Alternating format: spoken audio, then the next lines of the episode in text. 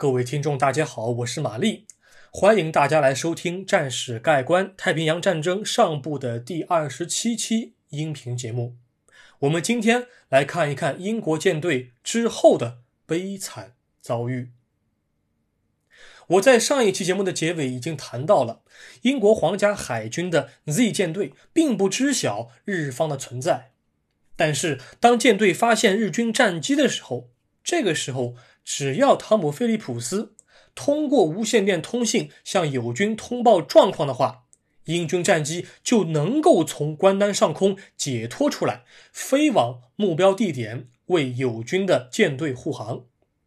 但是，汤姆·菲利普斯的某一个举动，使得舰队的航向和位置发生了一些变动，英军战机并未及时到达事发地点。这又是怎么一回事呢？现在我们进入今天的正文部分。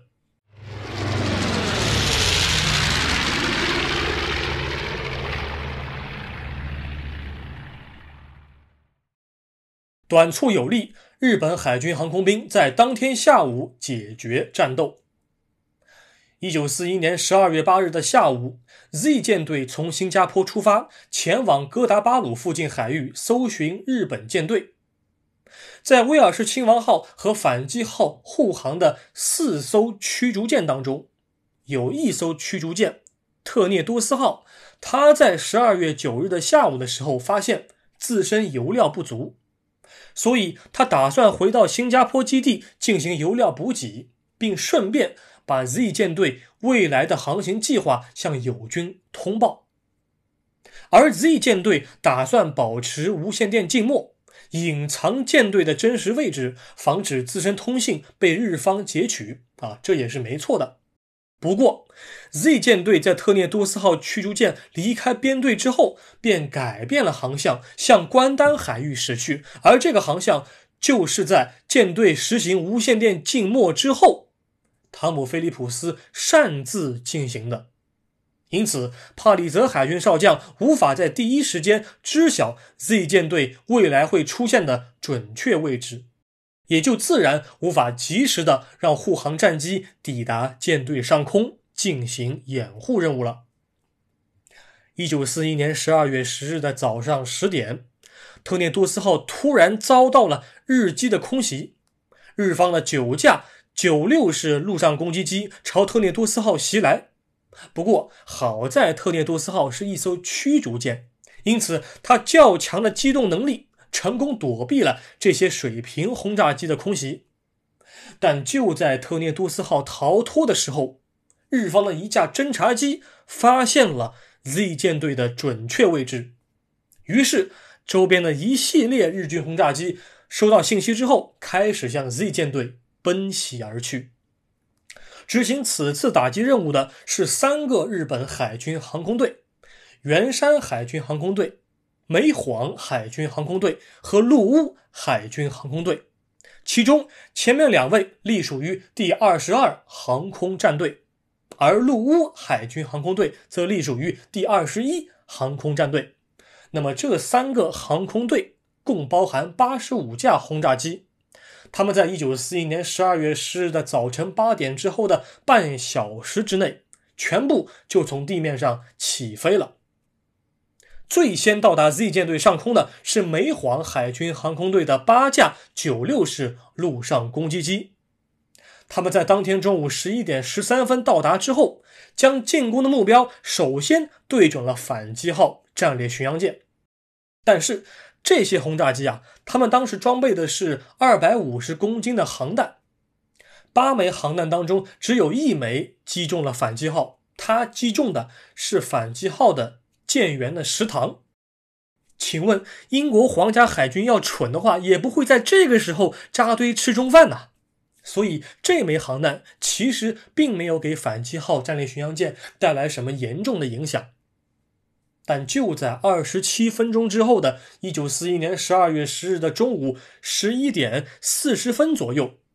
圆山海军航空队的十七架九六式陆上攻击机抵达了现场。这些轰炸机一分为二，分别空袭战列舰威尔士亲王号和战列巡洋舰反击号。这些轰炸机装备的是空射鱼雷，飞行高度也是相当的低。啊，虽然日方的鱼雷并没有击中反击号，但是有一枚鱼雷击中了战列舰威尔士亲王号的要害位置，也就是它的传动轴。战列舰威尔士亲王号的左舷一侧的传动轴被击中了。它所带来的直接结果就是威尔士亲王号只能以十六节的速度在海上蠕动了，而这一枚鱼雷它所带来的连锁反应或者说间接结果，给威尔士亲王号带来了更多的麻烦。大量的海水倒灌进舱室，不仅耗费了许多损管人力去堵水，还让全舰向左舷一侧倾斜了高达十一点五度。打个比喻，就好比一个左脚受伤的瘸子，不仅路走不快，身体的平衡性也掌握不好，踉踉跄跄的在海面上东躲西藏。这枚鱼雷还扰乱了舰上的电力供应，本来英方先进的防空火力却无法得到有效的发挥。当天中午十二点二十分。陆乌海军航空队的二十六架伊式陆上攻击机到达事发现场。啊，由于战列舰威尔士亲王号左倾严重，他无奈之下只能把他脆弱的右舷裸露在了日本人的视线之下。这些轰炸机投放了三枚鱼雷，击中了威尔士亲王号的右舷，把更多的海水喂进了威尔士亲王号的肚子当中。这二十六架伊式陆上攻击机同时也向反击号发起了空袭。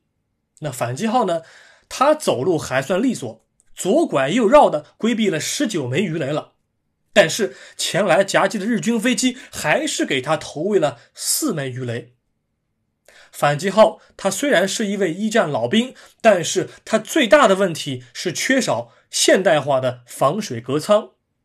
他在遭受攻击之后，很快就开始左倾，并于十二点三十三分先于威尔士亲王号沉入了大海当中。这鱼雷攻击似乎是结束了，战列舰威尔士亲王号也目睹了同胞的沉没，但是他还打算再硬撑一段时间，等待援军的到来。但是很可惜，在当天中午十二点四十一分的时候。日方的水平轰炸机又开始来火上浇油了。战列舰威尔士亲王号的防空火力因为电力故障无法进行强大的反击，最终有一枚航弹贯穿了威尔士亲王号的主甲板，直接命中了舰艇内部放置伤员的电影放映厅。那么这一枚航弹除了造成大量的伤员死亡之外，航弹爆炸引燃的大火和浓烟也开始在舰艇内部蔓延开来。很快，战列舰威尔士亲王号就已经奄奄一息了。他的舰首率先入水，继续左倾，直到在海面上消失殆尽。当时，驱逐舰快车号放弃了防空任务，转而去接应和撤离战列舰威尔士亲王号上的舰员。但由于战列舰威尔士亲王号过于庞大，它与快车号的距离也过近，差一点就在临死之前拉了快车号一把当垫背的。不过还好，快车号并未因此而沉没。同时，另外两艘驱逐舰。吸血鬼号和伊莱克特拉号，他们则前往反击号附近营救受困的舰员。听到这个时候，各位听众肯定会有疑问：都到现在了，皇家空军到底在哪儿呢？他们为什么还不来呢？由于之前的 Z 舰队一直保持着无线电静默，啊，似乎还保留着“哼，英国皇家海军绝不需要战斗机护航”这样的清高姿态。但是，当日军的空袭发起了一小时之后，帕里泽少将还是终于收到了 Z 舰队的消息。然而，当澳大利亚皇家空军的第四百五十三中队的十架水牛式战斗机终于到达事故现场之后，战列舰威尔士亲王号这个时候刚刚沉入了水中。哎呀，这些迟到的战斗机就只能够挑选一些日军残敌应付了事了。根本无法让威尔士亲王号和反击号从海底起死回生。在这一回海战当中，英国皇家海军远东舰队的总司令汤姆·菲利普斯和威尔士亲王号的舰长约翰·里奇随舰战死，而战列巡洋舰反击号的舰长威廉·坦南特则被驱逐舰吸血鬼号所救。英方在这次战斗当中总共阵亡了八百四十名官兵，一艘战列舰和一艘战列巡洋舰被日方击沉，而日本方面却只损失了三架轰炸机和二十余名官兵，其余的轰炸机只不过是中弹受了重创，还是能够成功的飞回基地。丘吉尔首相在接收到了这则消息之后，深感震惊。但是他无力改变英国皇家海军已经在远东逐渐被削弱的事实。更加糟糕的是，此时在马来半岛的英联邦地面部队还指望着海军帮他们一些忙。皇家空军的战机数量本来就已经不够了，而真正飞临现场的战机又没能够发挥什么作用。这两艘舰艇的沉没，无疑是对所有地面守军面临的窘境雪上。加霜。不过这个事儿是这样：虽然英国皇家海军丧失了部分制海权，但马来亚海战并不代表英联邦海军从此之后在远东地区就完全的消失。这么一种说法是不客观的、不负责任的。但是遭受重创的他们，在心理上却根本没有喘息和缓冲的余地，因为另一件可怕的事实即将出现。那就是英国皇家空军在马来半岛丧失了完整的制空权，这又是谁在背后捣鬼呢？下一期节目告诉你这则问题的答案。再见。